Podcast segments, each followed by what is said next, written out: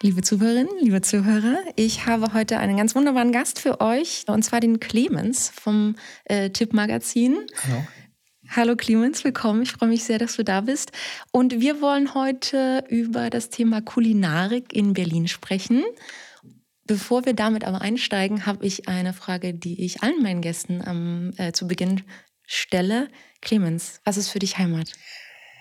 Äh, das ist ähm, insofern interessant, als dass ich äh, als studierter Kulturwissenschaftler, früher ist das Fach mal Volkskunde, mich quasi schon äh, professionell bis hin zu einer begonnenen Promotion mit der Heimat beschäftigt habe. Ich habe auch ganz viel über Heimat tatsächlich publiziert, habe ähm, über Heimatfilm geforscht, habe äh, über Tatortkrimis da nach der, Heimat, nach der Heimat gesucht. Was ich aber erlebe, ist, ist ein biografisches Ding. Ich bin auf dem Land groß geworden und so ein bisschen, oder eigentlich in der klassischen ähm, DDR, äh, BRD, DDR, BRD Kleinstadt, was eben nicht dieses, äh, dieses Bullabü-eske oder wenn wer es kennt, äh, Neues aus Uhlenbusch-eske hatte, also nicht diese, dieses das Welt ist so eine Nussschale mit dem Bauernhof und der Dorfkirche und den Bäumen und dem Wald und alle waren toben, sondern es war halt schon so, äh, so diese Kleinstadt mit all ihren äh, Verlusterfahrungen. Und ich, für mich war Heimat immer so ein bisschen so ein, so ein die Mauer, über die ich nicht drüber springen konnte. Also es war so, ähm, es gab da draußen ganz viel. Es gab äh, äh,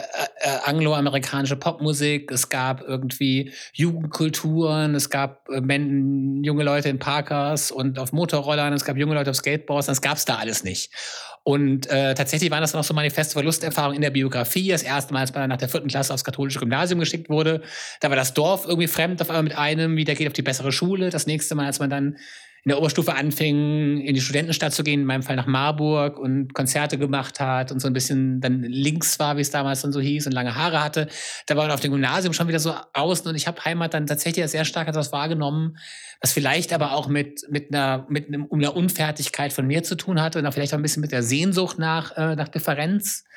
Habe ich Heimat etwas nachempfunden, was, äh, was dich sehr kontrollieren kann und was sehr stark ähm, normativ auf dich wirkt. Und dann habe ich quasi so eine sehr, eine sehr lange Zeit gebraucht, um für mich zu merken, wie wichtig Heimat äh, und auch eine, eine, eine physische und eine mentale Verortung ist. Und das ist vielleicht auch was, was ich im Rückblicken sehr schade finde. Ich bin zum Beispiel auch jemand, der ähm, also ich beneide auch Leute zum Beispiel, die, die äh, eine komplett Berliner Biografie haben und zu ihren Eltern, Großeltern ähm, vor Ort fahren können, die nicht immer diese, dieses klassische, diese klassische gebrochene oder, oder, oder schizophrene Lebensentwürfe fahren, mit dem äh, irgendwie nach Hause fahren, ähm, über Weihnachten und so weiter. Ich finde eigentlich dieses Konzept, an einem Ort so voll und ganz zu sein, schon auch bewundernswert.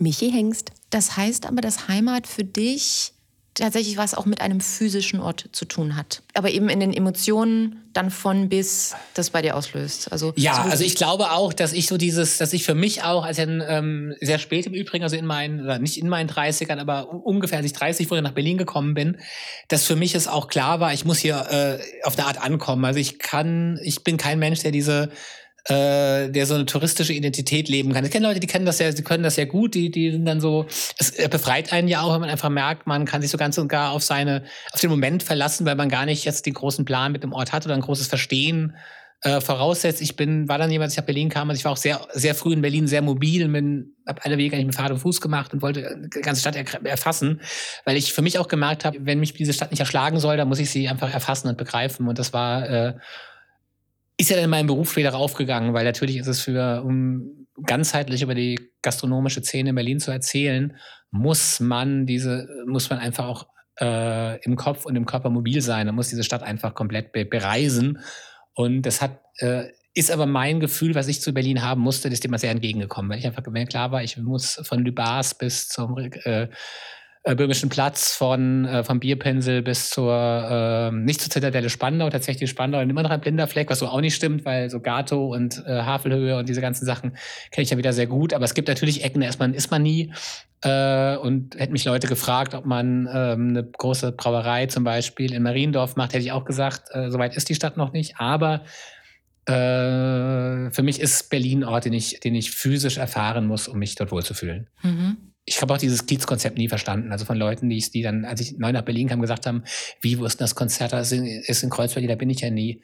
Ich gehe immer nur in die Kulturbrauerei da oben in Prenzlauer Berg. Ich nee, also Berlin ist für mich ein Ort, da ist man unterwegs und äh, weswegen ich ja auch so Erweiterungen von Berlin einfach dann doch am Ende sehr offen sehe, weil ich das Gefühl habe, Mensch, ähm, guck dir an, wie weit von, von äh, Manhattan nach Williamsburg ist und trotzdem ist Williamsburg cool geworden. Also ich glaube, die Stadt ist, ähm, die ist noch längst nicht ausgeweitet. Dem würde ich total zustimmen. Da äh, gibt es, glaube ich, noch sehr viele Ecken, die äh, mhm. up and coming sind. Ja. Nicht zuletzt der Wedding seit, seit zehn der, Jahren. Ja, oh ja, der Wedding seit, seit zehn Schöne Jahren. Schöne Grüße gehen ja, raus. Ja, das ist lustig, weil wir ziehen mit dem Tipp jetzt ja in den Wedding. Ähm, was äh, tatsächlich, und das ist interessant, weil wir, wir sind jetzt aktuell in Charlottenburg, aber in, am Salzufer, was eine Ecke ist, wer es nicht kennt, da ist Nivea und da sind ganz viele Autohäuser und das war's. Und das ist immer das Lustige in Berlin, dass man einfach Orte hat, die, die zentral sind, aber out of nowhere gefühlt. Und ähm, ich glaube, das, ja, das ist, glaube ich, so ein bisschen, ähm, deswegen jetzt ziehen wir eine Wedding und ich habe mir diese, diese lustige Litanei mit dem Wedding gemacht. Ich finde es ja langsam fast äh, angemessen renitent, dass der Wedding sich dem verweigert, dass der Wedding eben nicht wie Neukölln sagt, ach wie, jetzt geht's los, dann machen wir doch alle mit, sondern dass der Wedding sagt, ach ja, hm, und ähm, also ja, ich mag das. Und es ist ja auch lustig am Wedding, dass es ähm, also ich glaube, es haben sich inzwischen auch alle darauf geeinigt, weil so Konzepte, die es da gibt, wenn wir schon über Essen reden, wie das Ernst natürlich, die berühmte acht Personen, äh, brutal lokale, sehr produktfokussierte, sehr pastorale ähm, ja, Weiheanstalt für ähm, eine zeitgenössische Gastronomie, die ich sehr schätze. Ich mag das total, da einmal im Jahr zu sein und mir diese, diese dieses sehr japanische, diese japanische Form einer Präsentation des Essens anzuhören. Nur so Orte brauchen ja eigentlich einen Kiez, der sich dem nicht öffnet. Weil das ist ja dieses, du hast diese Tür, du gehst da rein, da passiert was ganz Außergewöhnliches. Und wenn jetzt äh, René, ähm, René Frank seine wunderbare Coda de Serba auch zwei Michelin-Sterne in der Friedelstraße macht, dann ist natürlich äh, das ein Kiez, der nimmt sich dem an und dann wird ganz Neukölln auf einmal etwas feiner und etwas zeitgenössischer in der Gastronomie. Im Wedding ist es halt noch so, da kannst du halt noch sozusagen sagen, ich mache hier diesen, ja, das ist so wie Martha, dieser, dieser Kunst- und Kulturort in der texanischen Wüste. Diesen Widerspruch kriegst du im Wedding immer noch hin. Dass du sagst. Äh, ja, es sind tatsächlich ja. dann so ganz kleine Inseln, ja. die dann auch nur da sind und der Rest darum ist quasi das, der genau. Ozean. Genau. Und ich glaube inzwischen auch, dass die Orte, die da hingehen, für diese Nische genau diesen Widerspruch auch brauchen. Und man spielt, man sucht sich dann ja auch darin, dass man eben zwischen den Automaten, äh, Casinos und den, ähm, und den Wettbüros ist. Ja, auch die Gäste, glaube ich, durchaus. Ja, total. Das ist, wobei ich sagen würde, dass das bei der Koda in der Friedrichstraße auch ähnlich ist. Der hat ja als direkten Nachbarn einen Sexshop. Ja, aber das ist auch gefühlt, ist aber der Exot in der Friedrichstraße inzwischen der Sexclub. Chapeau, das, ja. äh, da magst du recht haben.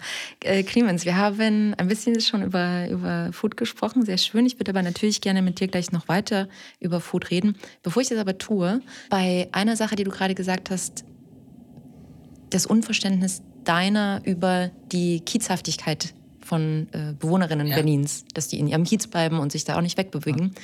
Könnte es sein, dass das bei dir so ein Unverständnis hervorruft, weil das dann tatsächlich sehr kleinstädtig ist? Ich glaube ja. Also es ist so ein, ähm, ich habe letztlich an einer empirischen Studie über den Veganismus, jetzt wirst du hellhörig mitgearbeitet, und da ging es auch, da kam so eine ganz banale Feststellung raus, dass irgendwie, und es ging dann darum, dass man dann sagen kann, man kann sagen, junge Leute sind tendenziell leben öfter vegan oder vegetarisch als alte Leute. Und darüber hinaus waren aber alle anderen Parameter, also höheres Einkommen, niedriges Einkommen, hoher Bildungsabschluss, niedriger Bildungsabschluss, kaum noch relevant. Was noch ein bisschen relevant war, war die Frage Stadt oder Land. Und dann ist, eben, ist man eben darauf gekommen, da sind wir in der Analyse drauf gekommen, dass äh, man auf dem Land so eine Überschaubarkeit von Kontakten hat, dass es eigentlich fast schon wieder wehtut, wenn man sich diese Kontakte minimiert. Also wenn es eh nur zwei Restaurants im Ort gibt, dann äh, man kann dann bei mehr mitmachen. Und das heißt ja nicht, dass man rational sagt, ach, dann esse ich halt eben Fleisch, weil so rational ticken wir ja nicht, sondern es geht dann eben unterbewusst trifft man eine Entscheidung später, weil es in der Stadt natürlich immer auch äh, fast schon einer Komplexvermeidung dient, wenn man seine Peer Groups eben umzäunt und sagt eben, ich gehe halt nur noch in Äh, ich höre noch elektronische Musik, ich gehe nur noch in, in, in Craft Beer Bars, ich trinke keine oder ich gehe, bleibe in meinem Kiez. Und ich glaube, das ist schon was. Und ich glaube, tatsächlich mag das sein, dass mir dieses Konzept mit, ich, äh, ich hatte zu lange einfach eine limitierte Umgebung und ich muss mir das dann nicht wieder freiwillig antun. Ja. Hm. Und ich hatte auch zu lange eine Umgebung, wo die einfach, die man so hinnehmen musste, weil sie so war. Und das ist für mich immer noch so. Ich mag meine Nachbarn alle sehr gerne, aber es sind halt meine Nachbarn. Die, die sind halt da. Und, und, du hast ähm, sie dir nicht ausgesucht. Ich habe sie mir nicht ausgesucht und ich mag das Konzept von Leuten aussuchen doch auch irgendwie gerne. Clemens. Ja. Jetzt kommen wir mal zum Essen. Wie wichtig ist Essen in deinem Leben?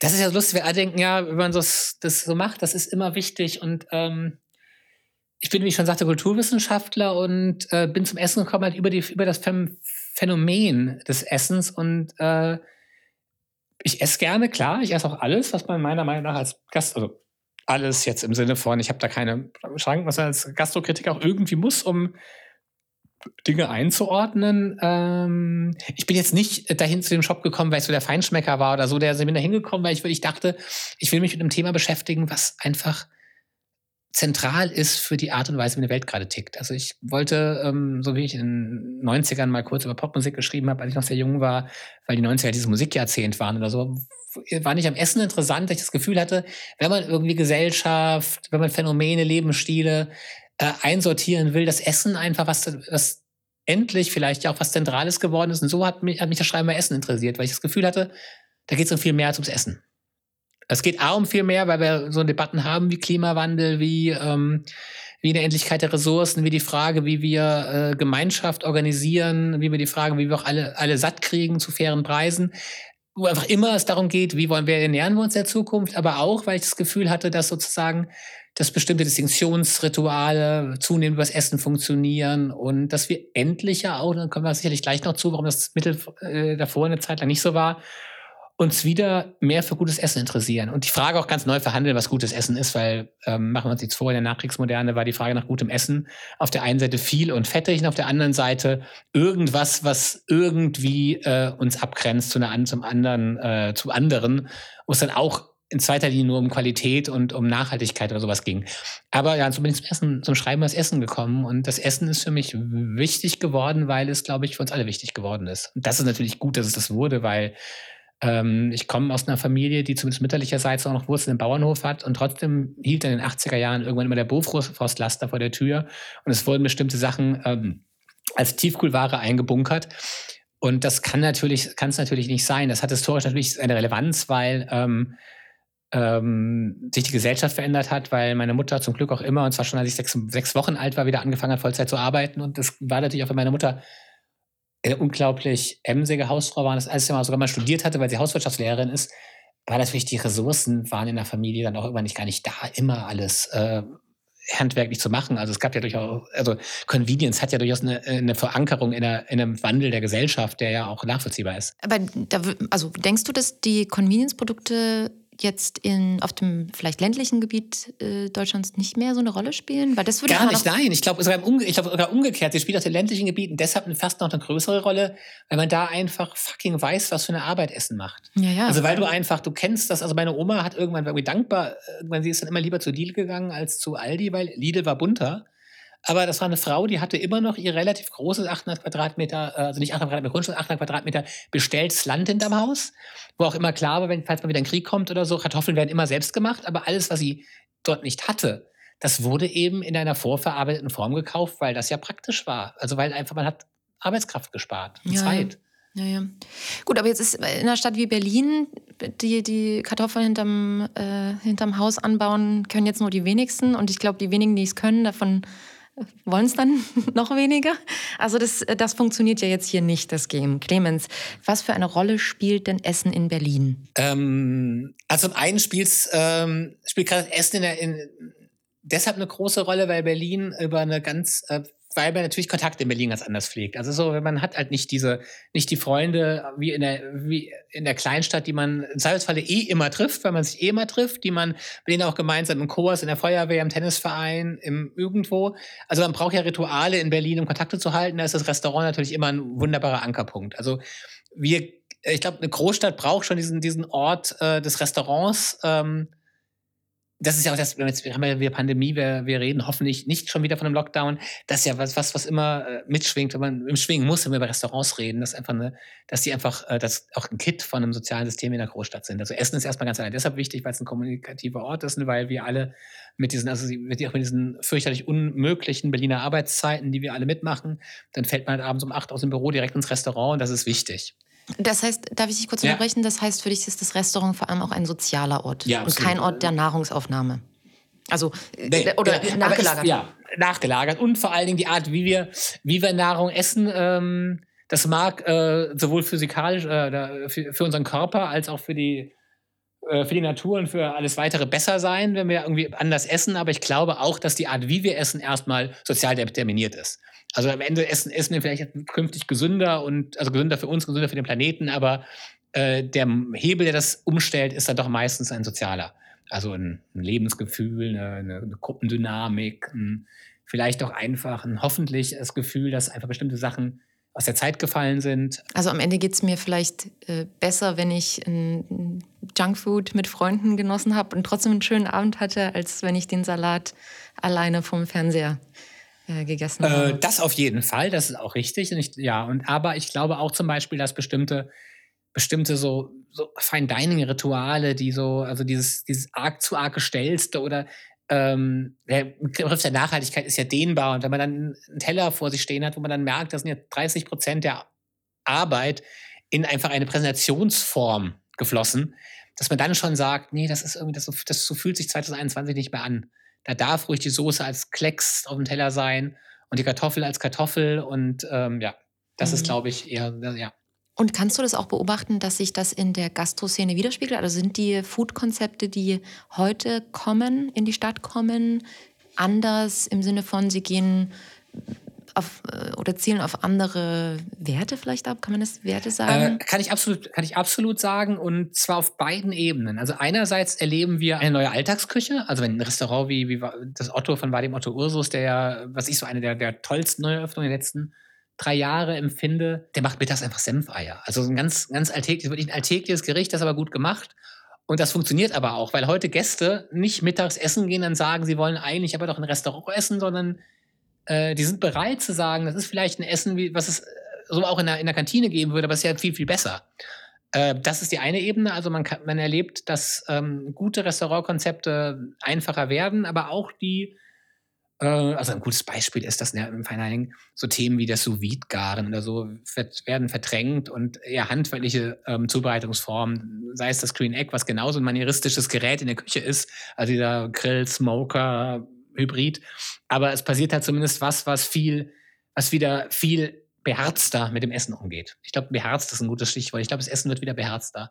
Es ist so eine gewisse so eine gewisse falsch verstandene Feinheit verschwindet. Beherzter assoziiert bei mir automatisch emotionaler. Identifizieren wir uns mehr über, über das Essen? Das, das auf jeden Fall auch. Ich glaube auch, wir haben eine Zeit, wir leben eine Zeit, wo die äh, zunehmend auch authentisch wird und die Leute sind deshalb bereit, sie authentisch zu nehmen. Das glaube ich auf jeden Fall, dass so diese, dieses, diese, so eine Teflon-Atmosphäre, dass man Sachen so, so, so, so abstrahiert und ähm, also bestes Beispiel sind die offenen Küchen. Du bist heute im Restaurant und du sollst sehen, wie da gearbeitet wird. Das ist halt vor zehn Jahren noch undenkbar gewesen. Da war klar, da ist irgendwo ein Loch in der Wand, da wird der Teller raus, dann gibt es ähm, schweigsame äh, Servicekräfte und einen sehr beredten äh, älteren Oberkellner, die dann um die Versorgung sich kümmern, aber eigentlich sollte man diese Arbeit in der Küche nicht sehen. Das ist, mhm. glaube ich, war, was, was, war vielleicht ähm, fast ein bisschen so Mystifizierung der. Nee, der nee ich glaube, es war wirklich eine, eine, eine, es war wirklich eher ein ähm, es war eine Hierarchie, es war einfach klar, dass die, mhm. dass die Arbeit, ähm, der Gast ist halt König und der Gast, der sieht die, die Arbeit nicht. Ich glaube, es war keine ah. Mystifizierung. Dafür ist der, dafür ist, glaube ich, der, der Arbeitsethos in der Küche. Dann hätte die Küche einen anderen Arbeitsethos. Diese, dann hätte es nicht diese Hierarchisierungen und diese, diese fliegenden Bratpfannen, von denen man hört, und dieses, diese, dieses Regime, was in Küchen immer ein, angeblich geherrscht hat.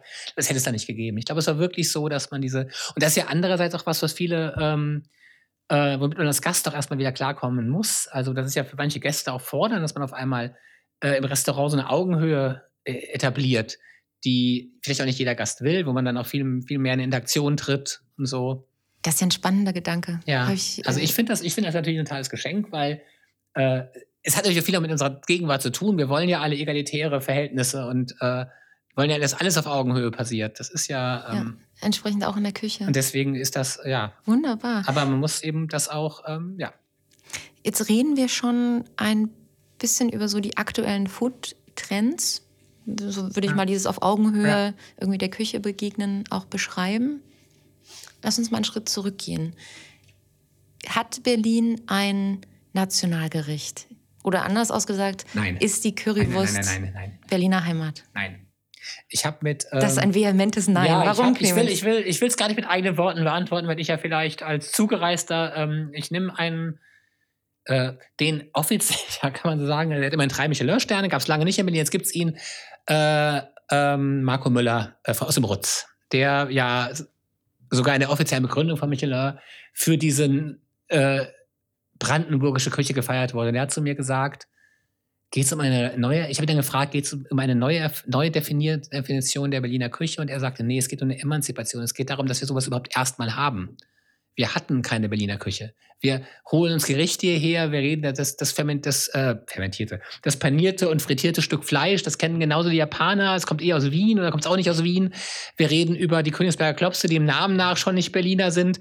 Es ist einfach so, Berlin hatte eine Küche, die A, immer eine Mangelküche war, die B nie fein war, weil sie einfach die klimatischen Bedingungen hier waren nicht fein.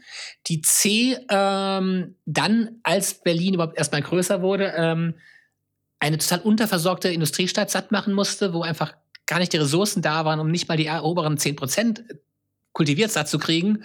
Und die unteren 10 Prozent haben mal eine Suppe aus den Brauereiresten. Wir sind hier in der Brauerei gegessen, weil es gab halt nichts.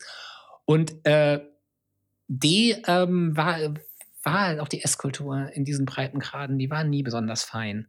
Das muss man eben auch sagen. Und das ist, glaube ich, was, was sozusagen, was auch die Nordic Cuisine, man kann jetzt den, ihr, äh, sie komplett unter den äh, Halbverdacht stellen, was sie einfach erstmal begriffen hat.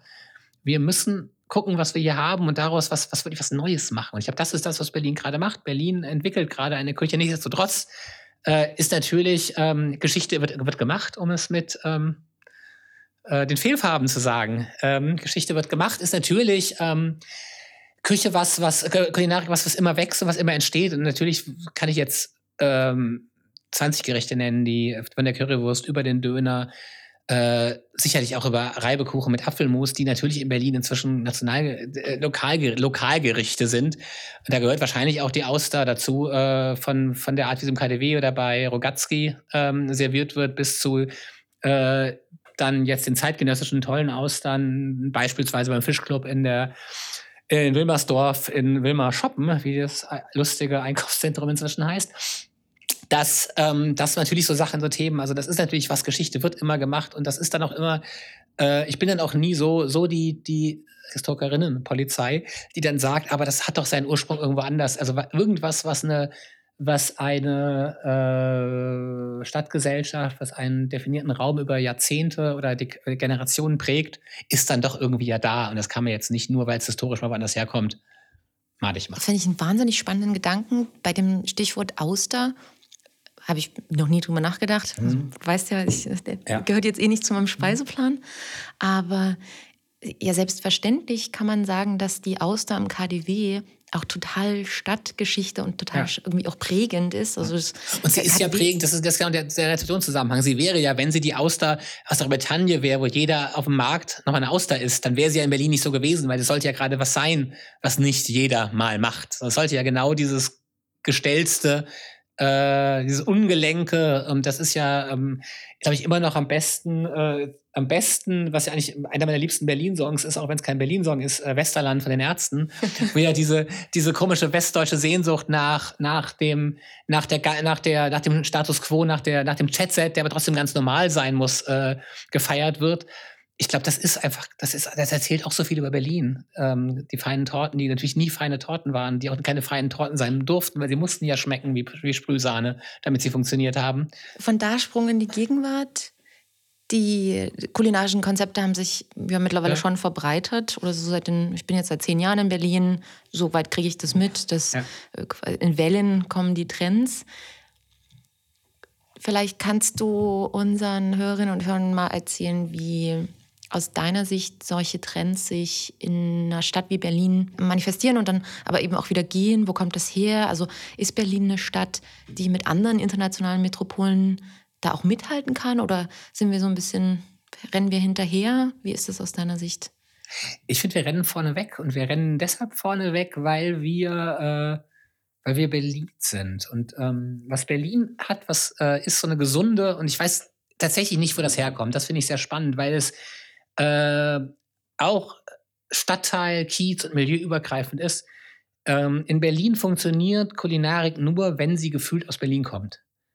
Und das ist also, ähm, wir können jetzt gerade im Fine Dining können wir sagen, es gab hier Leute wie Pierre Gagin im Waldorf Astoria, es gab Paco Perez im Hotel Das Du im Tiergarten. Es gab jetzt zuletzt einen Sternekoch aus, aus St. Petersburg, der in der Ulanstraße gescheitert ist.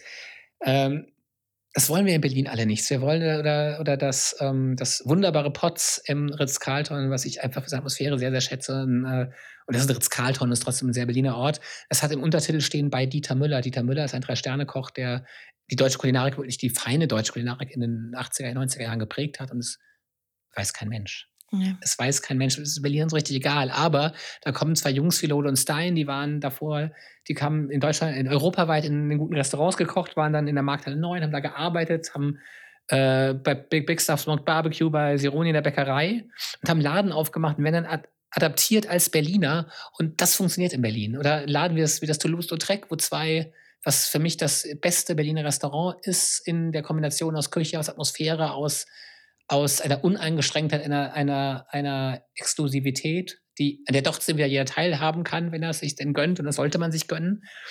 Ähm, es sind immer Orte, die, die so in Berlin funktionieren. Ich habe dann gedacht, und ich meine, Arbeitsthese ist so ein bisschen, dass der Berliner sitzt dann in Toulouse-Lautrec und denkt sich so, ja, ist ja irgendwie, jetzt bin ich ja zum, jetzt bin ich ja in so einem feinen Restaurant, da war ich ja fünf Jahren noch nicht, aber das hier ist auch kein feines Restaurant, das war fünf Jahre noch eine Kneipe.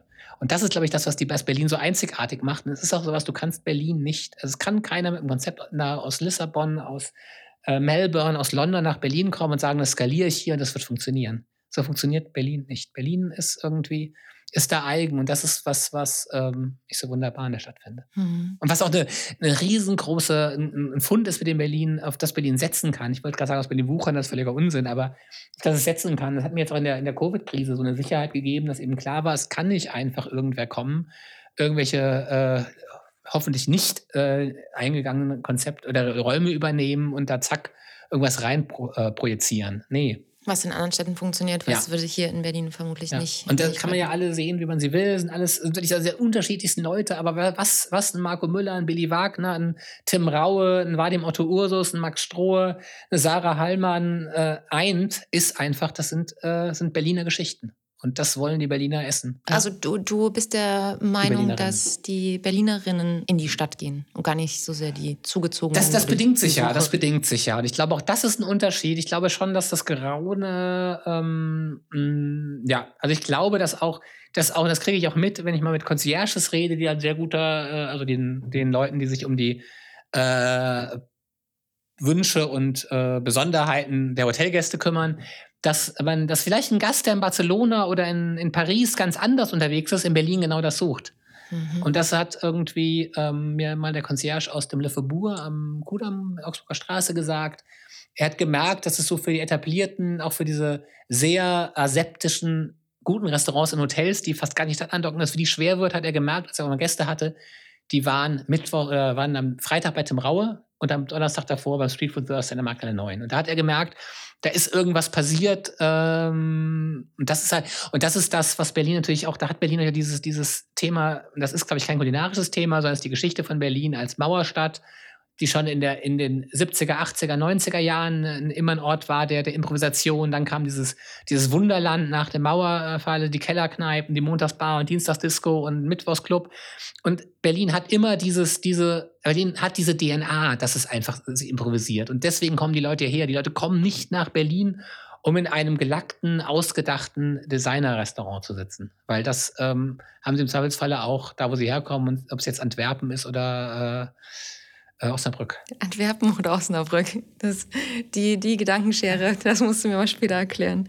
Ähm, Clemens, wenn du über die Heimat nachdenkst als ein emotionaler Ort, der durchaus mit einem physischen Ort ja. nach, äh, zusammenhängt, wie mhm. wir eingangs ja. äh, quasi besprochen haben, ist denn aus deiner Sicht das, für das Thema Kulinarik von Relevanz? Also ich gebe mal ein praktisches Beispiel. Viele Bewohnerinnen haben ja eine Stammkneipe, ihre Kiezkneipe mhm. um die Ecke oder ja. ne, drei Seitenstraßen weiter. Und da geht man dann irgendwie zwei bis fünfmal die Woche hin, kennt seine, ja. äh, seine Freunde am Tresen. Vielleicht trinkt man auch mal nur ein Wasser, aber meistens trinkt man dann ja doch das Bierchen. Mm. Und ich hatte schon zwei Gäste, die eben auch aus, aus so Kiezkneipen betreiben. Und die haben das auch bestätigt, dass, dass das für viele wirklich so eine Art Wohnzimmer ist und dass das ganz eng auch den sozialen Kreis, den sie dann haben, für sie auch ein Stück Heimat ist. Siehst du da auch das Potenzial beim Thema Essen? Absolut. Ich glaube, das ist, ähm, ja, ich glaube auch, das ist das, was, ähm, was auch jetzt nach diesen zwei seltsamen Jahren, was wieder viel wichtiger wird. Ich glaube, so dieses, diese, diese, diese runtergebrochene, vulgäre Lesart des Chatsets, in der sich viele so gesuhlt haben, was Neues erleben, was Spannendes machen. Das ist, ähm, ich habe in einem eigenen Interview gemacht mit Jörg Reuter, von, der den Laden einfach eine Scooter macht, in der Invalidenstraße, sind wir auf den schönen Nenner gekommen.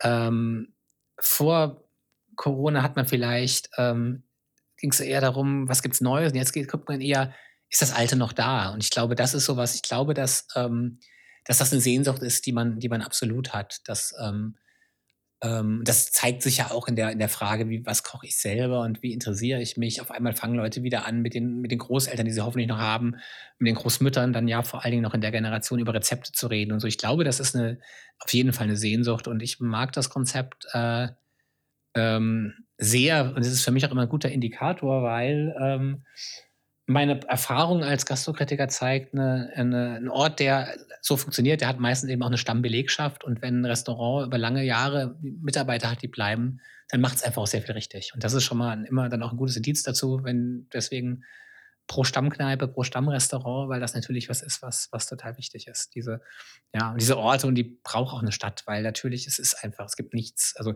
ganz abgesehen davon, das ist ja auch eine Wertschöpfung oder, oder nachhaltige Wertschöpfung ist ja auch was, was eben Nachhaltigkeit betrifft, ähm, dass es nichts Schlimmeres gibt als dieses Durchrauschen von Orte, die irgendwie 18 Monate und dann wieder mal drei Jahre und nee, du willst eigentlich, will ich das auch, wenn ich mal ein Restaurant schreibe, will ich auch, dass ich darüber noch in 30, 40 Jahren schreiben kann. Ja, vor allem finde ich gerade beim Thema Service. Mhm. Wahrscheinlich kann man es auch auf das Thema Essensqualität ja. vielleicht. Also wenn die, die Köche äh, sehr, sehr lange in einem, in einem Restaurant sind und dann ist vielleicht schmeckt die Kartoffelsuppe halt mhm. immer gleich, ne, weil es immer der gleiche Typ oder die gleiche Frau macht. Aber vor allem beim Thema Service fällt mir das auch ganz toll auf, dass ich schätze das wahnsinnig, wenn ich in ein Restaurant zum wiederholten Male gehe und dann kennt mich der Kellner oder die Kellnerin schon und weiß vielleicht im Zweifel schon, keine Ahnung, sie startet immer mit Nimm Wasser, natürlich. Ich trinke. Wir ja. trinken nur Wasser. Nein, Quatsch. Weißt du, also ja. das, auch das, ähm, bei mir äh, ruft das tatsächlich ein Gefühl von, ich bin hier irgendwie zu Hause vor. Also ich bin in einem, in einem Umfeld, was ich kenne, das mich kennt. Und das wiederum ruft bei mir ein Gefühl von Sicherheit vielleicht hervor. Und das verbinde ich persönlich äh, sehr, sehr stark auch mit dem, äh, mit dem Heimatbegriff.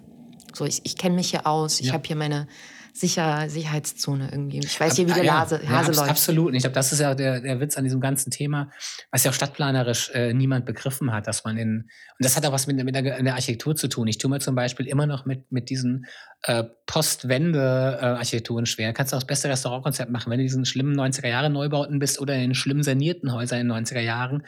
Du kriegst da kein Leben rein. Deswegen ist ja dieses Konzept. Berlin hat da, wir haben uns letztlich mal gezählt, habe ich 37 von, von diesen ganzen Shopping-Center, die ja immer auch alle jetzt ein Food Food Court kriegen soll, mindestens, aber da will man ja nicht sein. Ich glaube, das ist einfach diese, das hat jetzt nichts mit gelungener Architektur oder so zu tun, sondern einfach, also natürlich ist es am Ende gelungene Architektur, aber es geht da gar, es geht einfach um, um diese gelebten und belebten Orte und das ist so, so unglaublich wichtig. Und ich glaube, das ist was, was, ähm, was zunehmend auch die Stadtplanung verstehen muss, dass es, ähm, und da geht es nicht um Denkmalpflege in dem Sinne, sondern es geht einfach darum, dass, dass, ähm, dass Dinge äh, wachsen ja. wachsen müssen und wachsen dürfen und dann, dann eben auch verwachsen. Und wenn äh, nichts ist besser als, ein, als eine Verwachsenheit in einem, in einem Kiez, in der Straße, wo man dann weiß, das sind so die, die Orte, die so funktionieren. Ja, ja. ja. Gelebte Orte ist ein schönes Stichwort, Clemens. Wir sind nämlich schon fast am Ende oh. und äh, Richtung Ende stelle ich immer die Frage nach deinem Lieblingsort, falls du den mit uns teilen möchtest und falls du einen hast. Clemens, magst du den uns verraten? Was ist dein Lieblingsort in Berlin? Ich glaube, das ist tatsächlich mein, äh, das Dilemma an meinem Beruf, dass ich so viel unterwegs bin, dass ich gar nicht die Zeit habe, mich so auf den einen Ort, Ort einzulassen und dem immer, immer wieder zu, zu frequentieren. Ähm, ich bin unheimlicher Fan von, von das ist wahrscheinlich meine Generation so eingeschrieben, von dieser klassischen Moderne. Vielleicht auch, weil die Moderne am Ende so, so, so rasant gescheitert ist mit ihren gigatomanischen und in Vorstellungen, dass ich zum Beispiel das Le Corbusier-Haus im Westend total mag und da ähm, so Sachen, wenn ich jetzt aber an die Kulinarik denke, ähm, bin ich ein unglaublicher Fan zum Beispiel vom Marktlokal in der Markthalle 9 und der alten Theke, was eben auch wie das ist. Das ist so diese Verlässlichkeit, wie da dieses, dieser Ort ähm, da steht und ähm, man einfach sich, also ich bin jetzt auch kein Fan, ich bin, finde auch Babylon Berlin ganz fürchterlich, aber ich mag so diese, diese, diese Idee trotzdem, dass man da sitzt und weiß, das ist jetzt schon, das hat schon ganz viele Epochen, also ich, die dann nur bildlich vor deinem Auge durchgehen, ja. alle schon mal erlebt. Ich mag aber auch so ein bisschen, äh, ja, so die, ich bin ja auch neben dem Gastroschreiben noch Ultraläufer, ich renne sehr viel und ich äh, mag, glaube ich, eher dieses, dieses, dieses Road-Movie-hafte, wenn ich dann so 30 Kilometer durch die Stadt renne und diese und die Stadt so passiert, noch diese Widersprüche zu erleben. Also es gibt Orte, die für mich dadurch vom inneren Auge, das ist äh, dieses fürchterliche, aber fürchterlich riechende Jakobsgebäude am, am Teltow-Kanal, was auch die Tüte Jakobscafé, wo man schon riecht, wie schlechter Kaffee ist, der da verbrannt wird und nicht geröstet.